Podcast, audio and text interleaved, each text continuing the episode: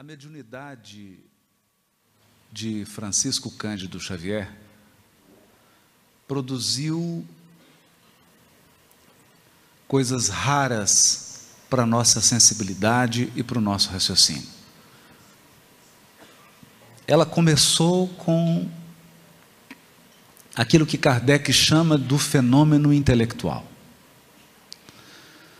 Porque, embora o fenômeno físico da materialização e de outros fenômenos chamem a atenção e sejam muito importantes para que a gente possa estudar alguns aspectos da interação do mundo espiritual com o mundo corpóreo, o fenômeno intelectual é aquele que fica.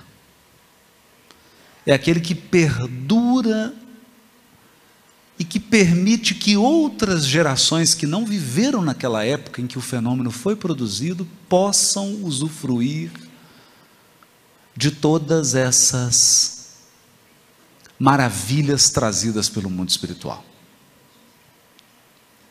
E nesse sentido, a mediunidade do Chico começa com o Parnaso de Alentum. Em sequência, nós temos a obra extensa do benfeitor Emmanuel resgatando algo muito importante, não apenas para o espírita.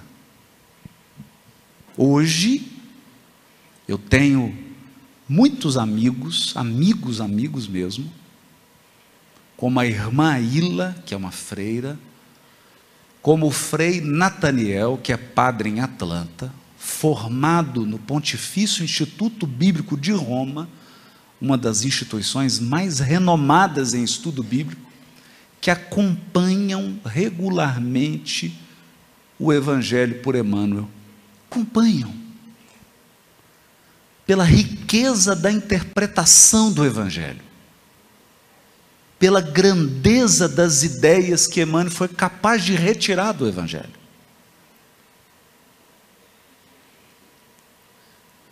Aliado a isso, Francisco Cândido Xavier exerceu durante muitos anos um trabalho que quase quase não é estudado, comentado, que foi o trabalho do receituário mediúnico. A receita da homeopatia, através do Dr. Bezerra de Menezes. Na época que fiz uma visita com Arnaldo Rocha, Pedro Leopoldo, as irmãs do Chico, a primeira vez que conheci as irmãs do Chico, eu pude ouvir de uma testemunha ocular um fato extraordinário. O Chico atendia Luiz Gonzaga e fazia o receituário mediúnico. Uma senhora, numa época de muita dificuldade para o Chico. O seu irmão havia desencarnado, deixou a cunhada, a esposa, né, cunhada do Chico, ela teve um surto, foi internada no hospital e eles tinham um filho com paralisia cerebral. Então, além de enterrar o irmão, além de internar a cunhada, o Chico teve que cuidar do sobrinho. Fato muito curioso, porque depois ele mesmo veio a revelar que aquele espírito ali era uma figura da Revolução Francesa e estava num processo de resgate doloroso. As irmãs muito novas, e elas, elas me contaram, e quem as orientava, orientação que a mãe que dá era o Chico. Ele que conversava, todos os assuntos, cuidava de todos os irmãos. E eles passavam extrema dificuldade material. Nesse dia, uma senhora muito pobre chega doente e pede a receita. Doutor Bezerra, então, prescreve um medicamento homeopático. O Chico que não tinha dinheiro para comprar o lápis, e não tinha dinheiro para comprar o papel da psicografia. Recebe a doação de lápis e de papel, psicografa a receita, entrega para a senhora. A senhorinha recebe a receita e ele diz: O que foi, minha irmã? Ah, seu Chico, eu não tenho dinheiro para comprar esse remédio. E o Chico então se emociona e diz para ela: Eu também não.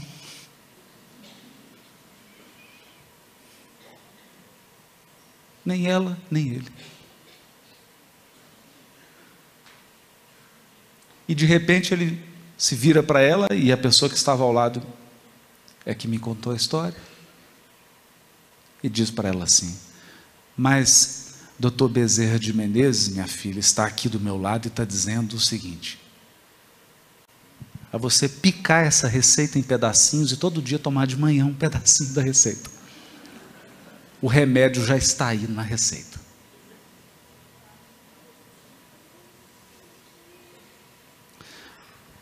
Todos os dias de manhã, então, ela pegava um pedacinho de papel, engolia, tomava água.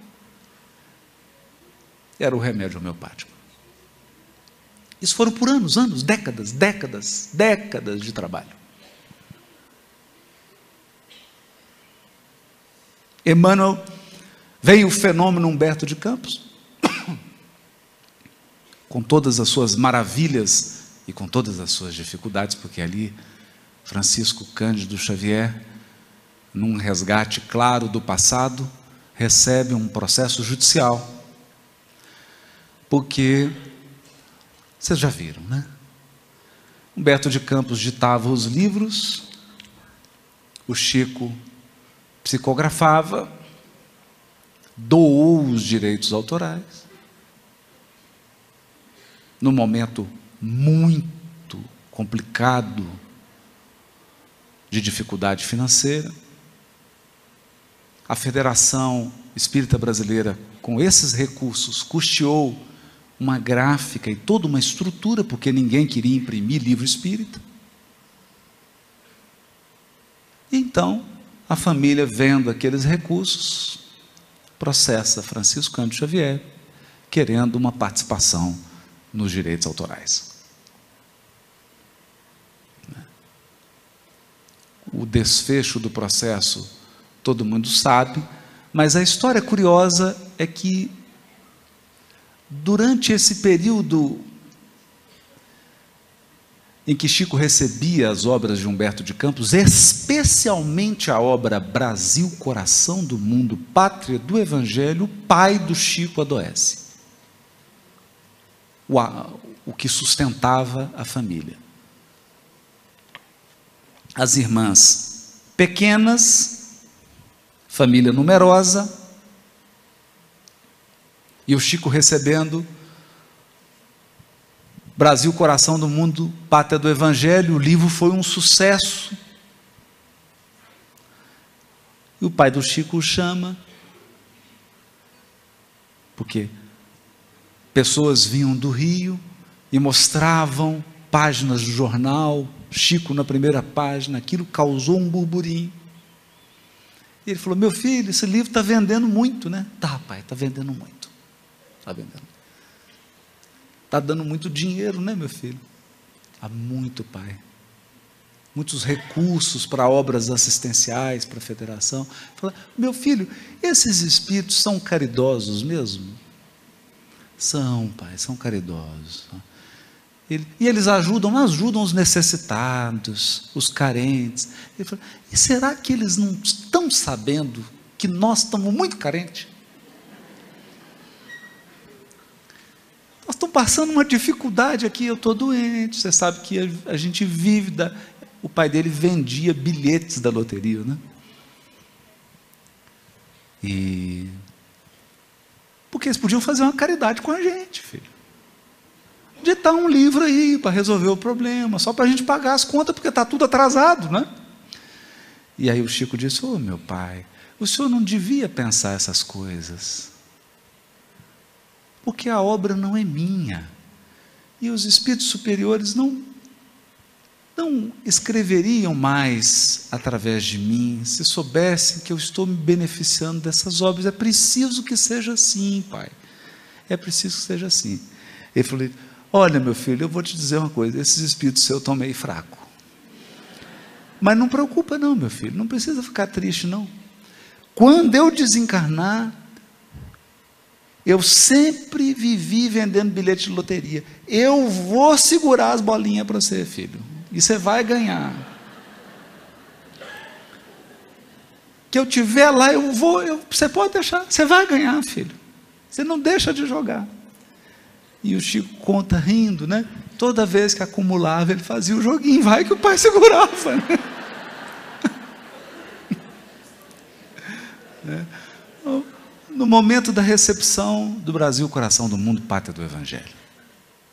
Vem então a reconstrução de todo o cristianismo primitivo através dos romances históricos de Emmanuel. E surge também a obra avassaladora de André Luiz. A obra que é quase um, um reality show do mundo espiritual. Trouxe o mundo espiritual com uma riqueza de detalhes, mas nunca, nunca ferindo a sensibilidade, nunca permitindo que, a, que o linguajar caísse no vulgar. André Luiz nunca chocou ninguém seja com vocabulário, seja com abordagem, seja com os, as notícias, há sempre uma elevação nas falas, na abordagem e na descrição dos fatos, ainda que os fatos sejam os mais graves. E então, Francisco Cândido Xavier é conduzido pelas circunstâncias que sempre expressam a vontade do Criador, para Uberaba, bem próximo do estado de São Paulo. Vem então o pinga-fogo. O fenômeno do pinga-fogo que descortina a mediunidade e toda a sua grandeza perante o público através da televisão que nascia. E então começa um movimento das cartas. Das cartas consoladoras. Milhares e milhares de mães que se deslocavam das regiões mais distantes do país e se dirigiam a Uberaba na esperança de receber aquela mensagem. Como aquele casal de judeus de São Paulo que perderam um filho jovem e o pai ficou tão transtornado que todo anoitecer ele ia para o cemitério e dormia em cima da lápide do filho.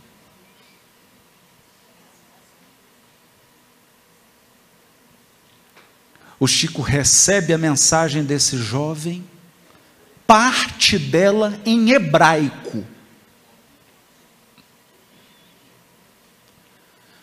E o filho diz para o pai assim: Pai, sabe quando você sai de casa e vai para o cemitério dormir em cima do meu túmulo? Ninguém sabia desse fato. Só a família. Ele disse assim: Você vai sozinho, porque eu fico aqui com a mamãe. Depois dessa mensagem, o pai nunca mais foi dormir no cemitério. Imagina o desespero. Já pensou? Mas há uma história que é maravilhosa. O Chico começava a atender por volta de duas horas, fazia aquele receituário até umas 19 horas. E depois vinha o movimento das cartas que ia até duas horas da manhã. E ele ali sentado, psicografando mais de 8, 10, 12 horas. Nesse dia, ele estava doente. E ele recebe diversas mensagens, lê todas. No final, quando todos já estão indo embora, já era muito tarde, quase amanhecia. Uma mãe chega com a carta na mão e fala: Chico, os dados dessa carta não estão corretos. Os, há que não tem nada a ver com a família. Essa carta, ela, por algum motivo, ela está errada, Chico. Eu vi que outras mães aqui choraram e reconheceram, e eu não estou duvidando, você me perdoa. Ele falou assim: minha irmã, me deu um momento. Pediu que ela entregasse a carta. Pediu às pessoas do grupo que fechassem a porta, fizessem uma prece e uma leitura. Ele pegou a carta, tampou os olhos pegou o lápis, ia com os olhos fechados, passava a folha, quando tinha algum dado ele riscava e escrevia os nomes. Passava, corrigia, algumas folhas não mexia. No final, depois dos riscos de todas as correções, ele pegou a carta, leu, e aí a mãe se derramou em pranto, que era uma sucessão de nomes e de fatos. A mãe feliz, e ele pegou nas mãos dela e disse assim: Minha irmã, você me perdoa. Eu estou muito doente, muito cansado. A falha foi minha. Mas o seu filho foi trazida aqui novamente. Ele está aqui e ele corrigiu a carta.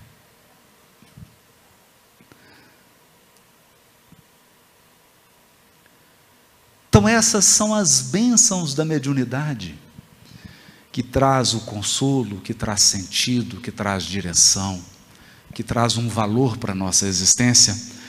Mas eu gostaria de chamar a atenção para um detalhe. Quando Kardec começou a investigar a mediunidade, surgiram muitas teorias para explicar fatos.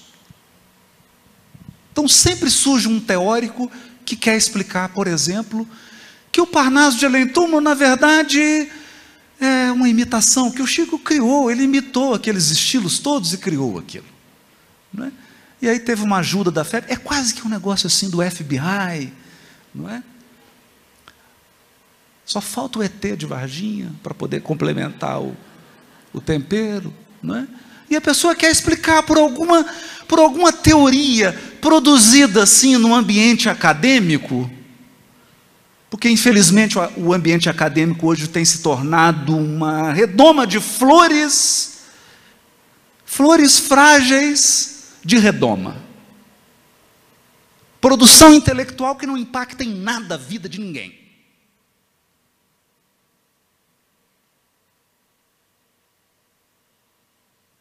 e tenta explicar um fato. Fizeram isso.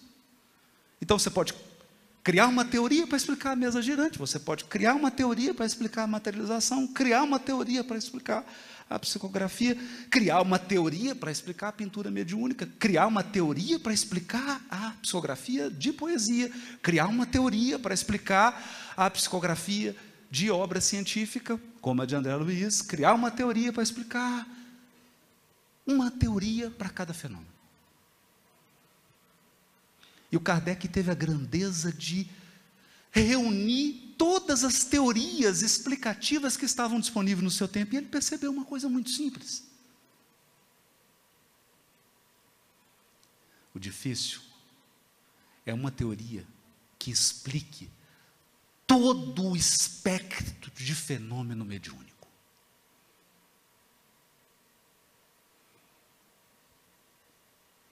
Uma teoria que explique todos os fenômenos.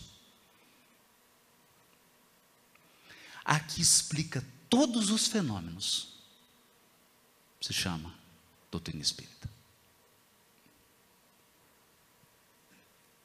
Então você consegue explicar a receita que é dada para alguém que não fala o nome, que não fala o que está sentindo, recebe um remédio que é adequado ao problema que nem ele sabe que tem.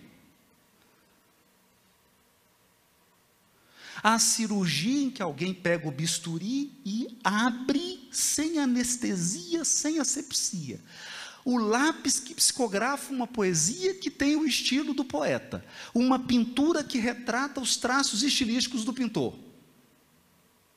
O fenômeno do médium aqui é exalar um perfume no ambiente que está ao seu redor. Percebe?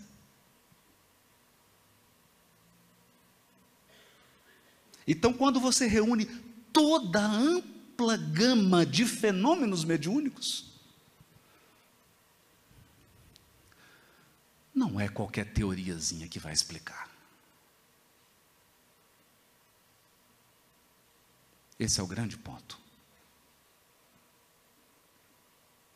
Então, ao longo da vida dessa criatura, nós tivemos uma sucessão de fenômenos extraordinários. Extraordinários.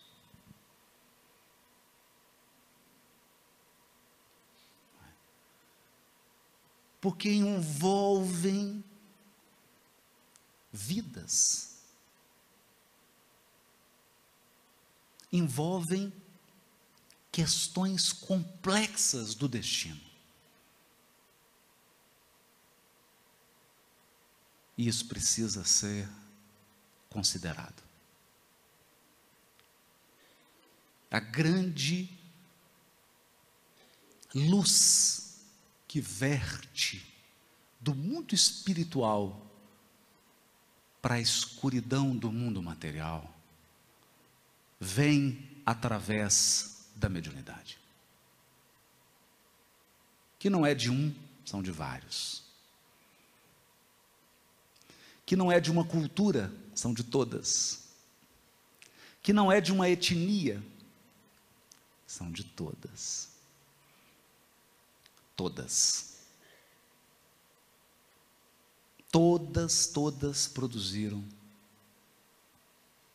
seus grandes médiums, seus intérpretes. E quando nós olhamos para o que foi feito da observação dos fenômenos, aí então aí então nós nos damos conta da razão pela qual o fenômeno é permitido. Quando você se debruça sobre o conteúdo filosófico trazido pelo Consolador prometido. Conteúdo filosófico. Questões como nós temos livre-arbítrio? Como conciliar o livre-arbítrio com aquilo que acontece na sua vida fora do seu controle? Há destino? Como conciliar o livre-arbítrio com o destino? O problema da dor. Por que a dor? Por que a dor? Será que a dor é apenas fruto de um castigo? É? Então por que, que os cachorros têm câncer?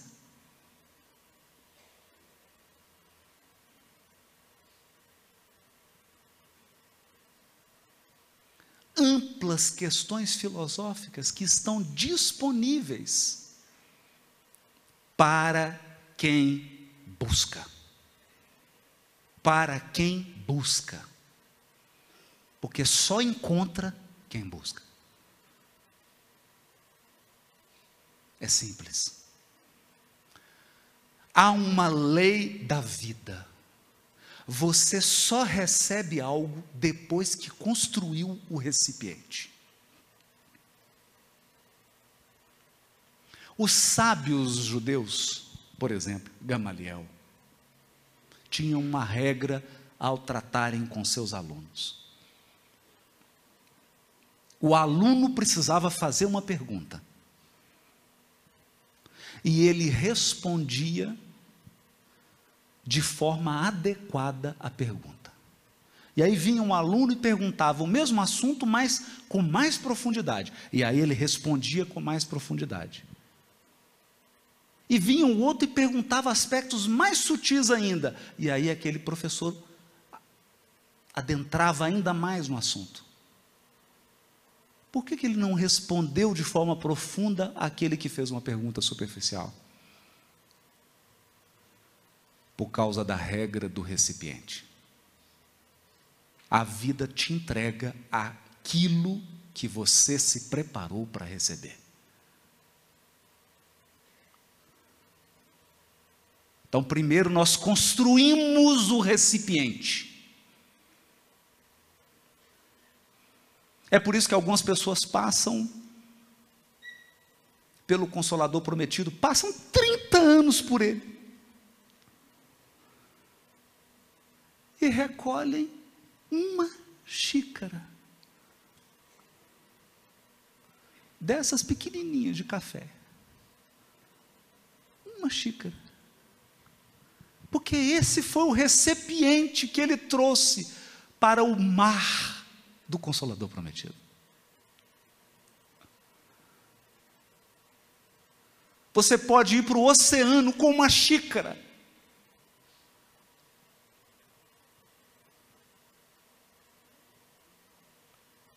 Eu posso dizer isso diferente.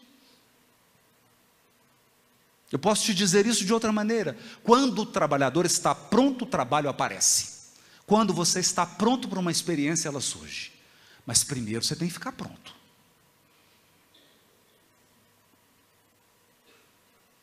É assim. E por que é assim?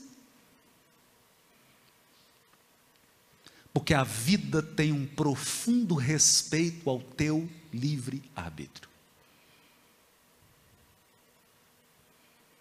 A vida tem um profundo respeito ao que você busca.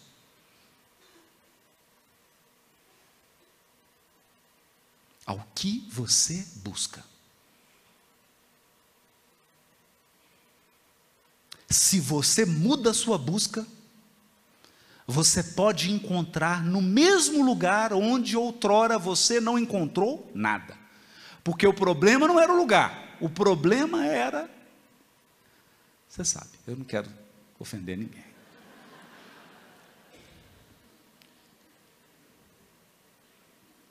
O problema não é o lugar. O problema não é a vida. O problema é o recipiente que você construiu.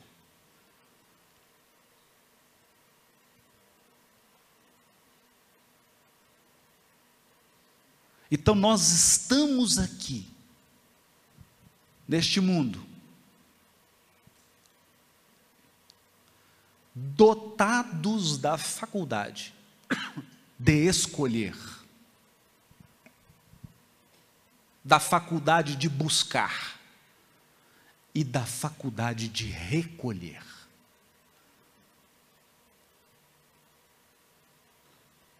Não basta encontrar, é preciso reter, guardar. e guardar-se.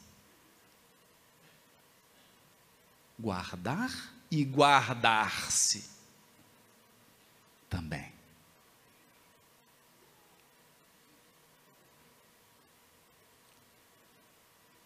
Então nós podemos passar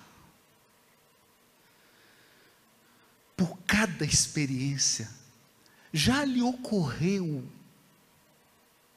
já lhe ocorreu que um dos ladrões morreu ao lado de Jesus, zombando dele.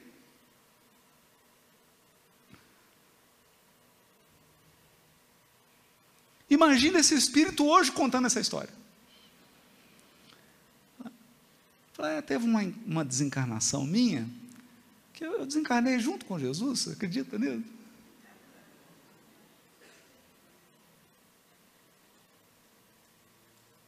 Ou quem não se recorda aqui daquele leproso que foi curado e voltou a adoecer?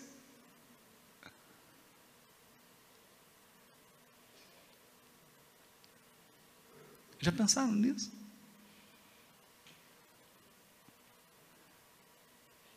Então você pode estar vivendo ao lado da mais grandiosa das experiências e pode passar por ela como um cego, como um surdo. Mas não se preocupe a vida não vai incomodar a sua cegueira. Não vai incomodar a sua cegueira. Você vai permanecer cego. Cego. Dizemos isso por quê? prevendo esses dias que são os mais tormentosos da experiência humana. Nossos irmãos do além trouxeram um conjunto de luzes e de bálsamos. De luzes e de bálsamos. Trouxeram bem antes e nos disseram, e nos advertiram.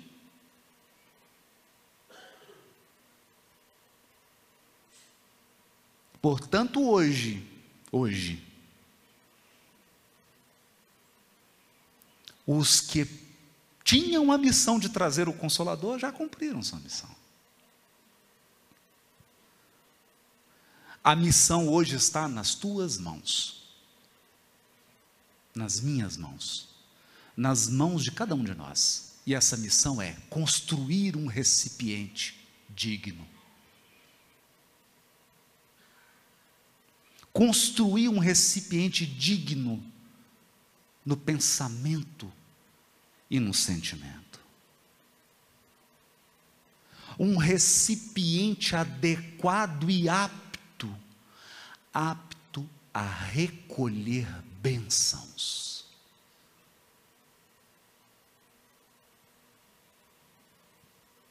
Construa uma rede capaz de pescar luzes, porque elas estão aqui. Mas é preciso lançar a rede.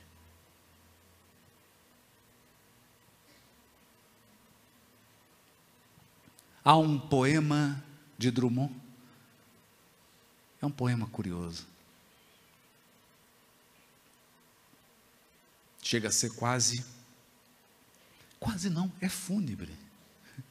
Chama-se Tardes de Maio. Tardes de Maio. E Drummond descreve um crepúsculo. Mas o o crepúsculo que ele descreve é apenas uma metáfora. Porque ele estava falando mesmo da morte e do fim das coisas. Do fim dos ciclos, do fim das experiências, do fim dos relacionamentos. Ele estava falando do fim. Tardes de maio. E basicamente ele diz que lá estava o crepúsculo e uma multidão de desatentos.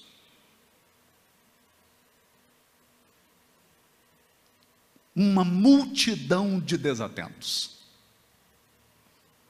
O mundo hoje é uma multidão de desatentos. Um pouquinho mais de atenção, com um pouquinho mais de presença, você poderia ver. você poderia usufruir mais. Dissemos isso. E ontem, em Carmo do Rio Claro, eu cheguei a fazer uma reflexão e finalizo com ela.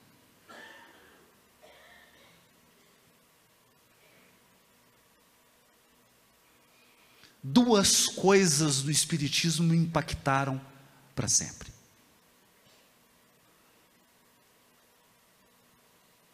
A primeira delas é que eu imaginava Deus como a pintura de Michelangelo na Capela Sistina.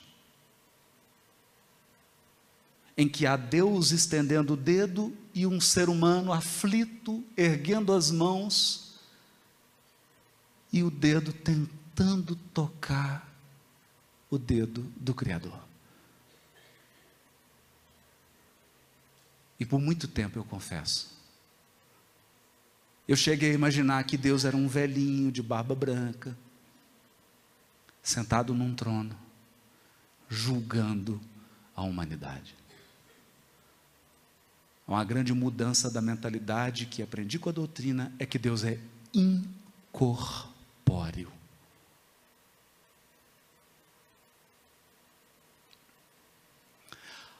e imaterial. Se ele é incorpóreo, ele se espraia por tudo.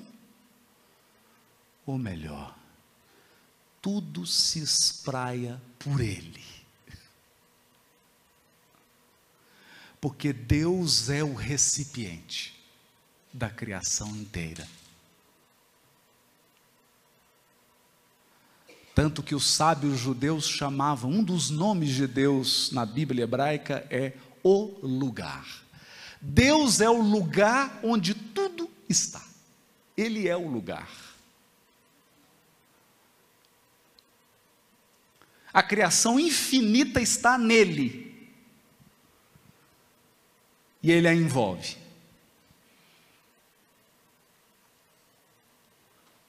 A segunda lição que eu aprendi. Deus está sim em tudo. Ou, para ser mais preciso, tudo está nele, mas tem um lugar que ele prefere. Tem um lugar que ele está mais do que em todos os outros, dentro de você.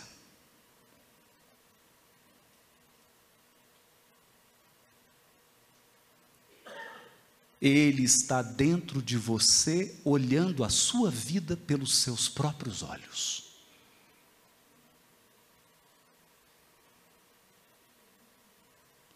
Dentro de você, olhando para a sua vida com os seus olhos, mas com um detalhe. Eu não quero te ofender. Ele é a inteligência suprema e o amor supremo. Enxergando pelos teus olhos, ele vê caminhos que você ainda não vê, e ele vê bênçãos onde você ainda não enxerga.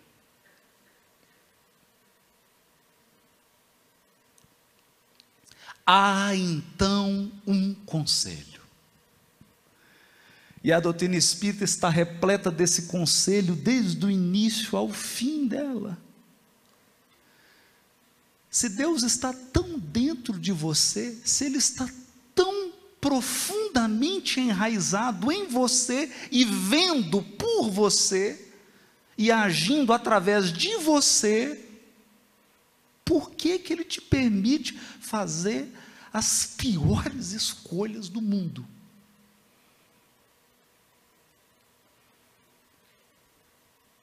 Porque ele não vai agir privando você do seu livre-arbítrio.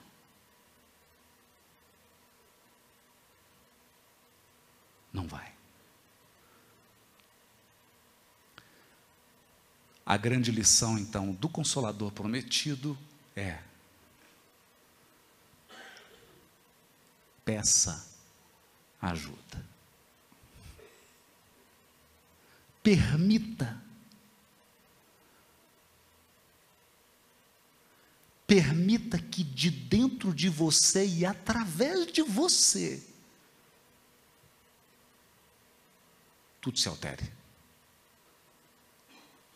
Ou como diz Emmanuel, e aqui eu encerro: ninguém estrague o teu dom de renovar a vida.